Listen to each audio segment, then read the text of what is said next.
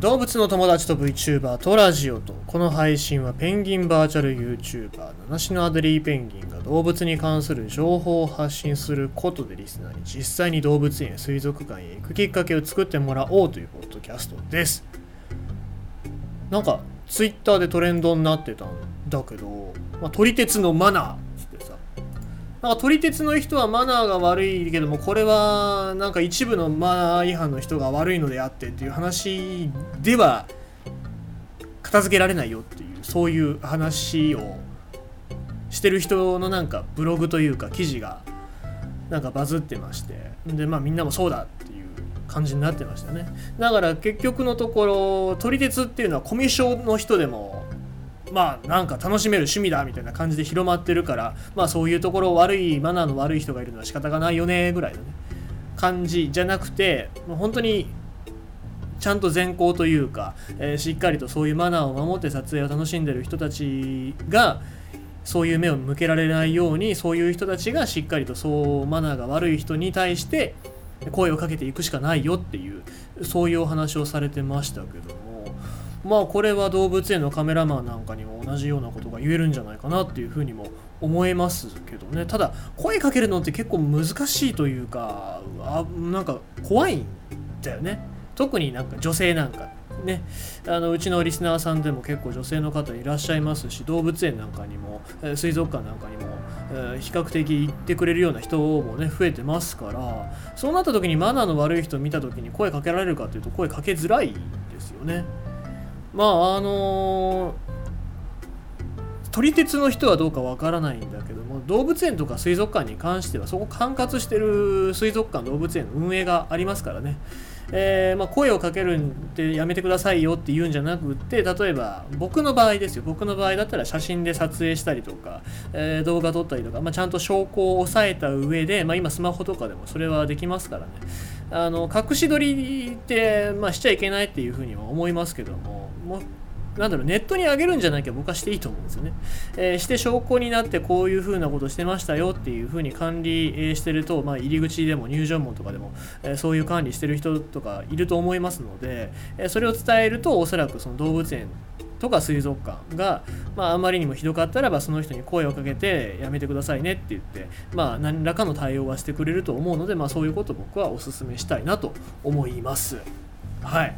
まあまあなんかそういう関連の話でちょっと思いついたので喋らせていただきましたけども今日はそういう枕話でございます。はい、えー、ということで今日なんでございますけども10月4日10月4日に関しまして今日は、えー世界動物の日ということでまあいろいろな獣フレンズなんかっていうのもそういうお話をしておりましたけどもうんアプリなんかだとあれなのかな？なんかキラキラのなんだっけ？あのー石ですよ。キラ石。サンドスターサンドスターもらえるみたいなそういう話になってますけども。まあ人間の世界だとサンドスターもらえませんからね、えーお話 BBC からのお話いたしましょう。アメリカ鳥や魚など23種類を絶滅認定。アメリカの魚類野生生物局は、えこれ括弧 FWS ですね、は29日、国内で鳥類や魚類23種類が絶滅したことを確認したと発表した。絶滅したのは、ハシジロキツツキなど鳥11種類、コウモリ1種類、魚2種類、植物1種類、ムール貝の仲間が8種類。これらの生物は絶滅危惧種法 ESA の対象から外れることになる、まあ、絶滅してしまいましたから保護することができなくなりましたよっていう、まあ、残念な報告ですね FWS は各生物に対して利用できる最高峰の科学を使った緻密な評価に基づき絶滅を判定したと説明 FWS で評価に参加している方は、ニューヨーク・タイムズに対して、この23種類はアメリカの自然遺産と世界的な生物多様性から永久に失われてしまったと語った。人間による環境の変化の結果だという身の引き締まるような警告でもあるということですね。でこのハシジロキツツキって一番冒頭に出てますけどもこいつはまアメリカの中で最も繁栄したキツツキだった。しかしその姿が最後に確認されたのは1944年ルイジアナ州においてだった。1967年には絶滅危惧種に認定されたということでこのハシジロキツツキっていうのはまあ見たらああキツツキっぽい顔してるなっていうふうに、えー、思いますね。まあ見たらわかるとは思うんですけどもまあまあなかなか見る機会がないのでですね、えー、ちょっとググっていただくか、まあ、サムネにあのパブリシティフリーのやつがあるかどうかわからないんで貼れる貼るかどうかわからないんですけども、えー、また北米地方で最も希少な、えー、胸黒アメリカムシクイも絶滅した。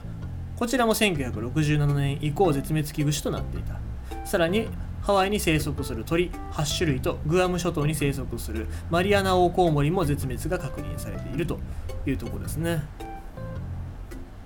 FWS は声明で1973年に施行された ESA による保護活動もこれらの生物には遅すぎたと指摘。その上で対象となっている生物の99%については絶滅を回避できていると強調し今後ますます保護が必要だと訴えた、まあ、この保護活動っていうのがなかったら今どうなってたんだろうなっていうのはちょっと気になりますよね。FWS の、えー、マーサー・ウィリアムズ副局長は FWS は全国のさまざまなパートナーと積極的に協力しさらなる絶滅を防ぎ危惧種の個体数回復に努めこうした保護活動がいらなくなるよう活動をしていると述べた。ESA は絶滅回避とともに21世紀の自然保護活動の困難に立ち向かうためのさまざまなパートナーシップ構築にも大きく寄与していると。いうことで今回これ BBC のニュースで、えー、伝えておりますこれが9月30日のニュースですけどもまあ、保護活動だったり動物園の中でいろいろな啓発が始まっているというか、まあ、やっている中においてもやっぱりこうやって絶滅していく生き物っていうのはどんどんいるわけですね。でその裏、まあ、今回こうやって見つけられている動物が絶滅してるっていうことなんですけどもその裏にはもっと絶滅している生き物っていると思うんですね。例えばまあその虫食いだったりとかキツツキが食べる虫ですよね。そういう虫っていうのはまだまだそのまあ、図鑑に同定されていない、例えばその名前が付いてない未知の虫だったりとかそういう虫っていうのは人に知られないうちに絶滅してる可能性がありますし、えー、そういった生き物がどういうふうに自然に寄与してるかっていうのは分かってない状態で絶滅している生き物っていうのはたくさんいると思いますね。でその影響で、えー、鳥だったりとかあとはまあムール貝も死んでるって言ってますけども魚ですよね。海の中のでも絶滅している生き物たちっていうのはたくさんいると思いますのでこれは本当にまだ氷山の一角で人間が知るだけの問題だと思い知ってるところだけの問題だと思いますから、まあ、動物を守るためにその動物の個体、まあ、例えばペンギンが好きだからペンギンを守るだけじゃなくて、えその周囲ペンギンが好きだったらば例えば虫を守ったりとかその自然環境を守ったりっていうことがやっぱりそういうペンギンだったりとか自分の好きな動物を守ることにつながってくるとは思っておりますのでですね、えー、皆様の身近な、えー、好きな生き物推しの生き物っていうのに対してもそういう意識を持って、えーこれからも取り組んでいただきたいなというふうに僕は思います。ということでございまして、今日は10月4日、世界動物の日、アメリカ、鳥や魚など23種類を絶滅認定しましたよというニュースでございました。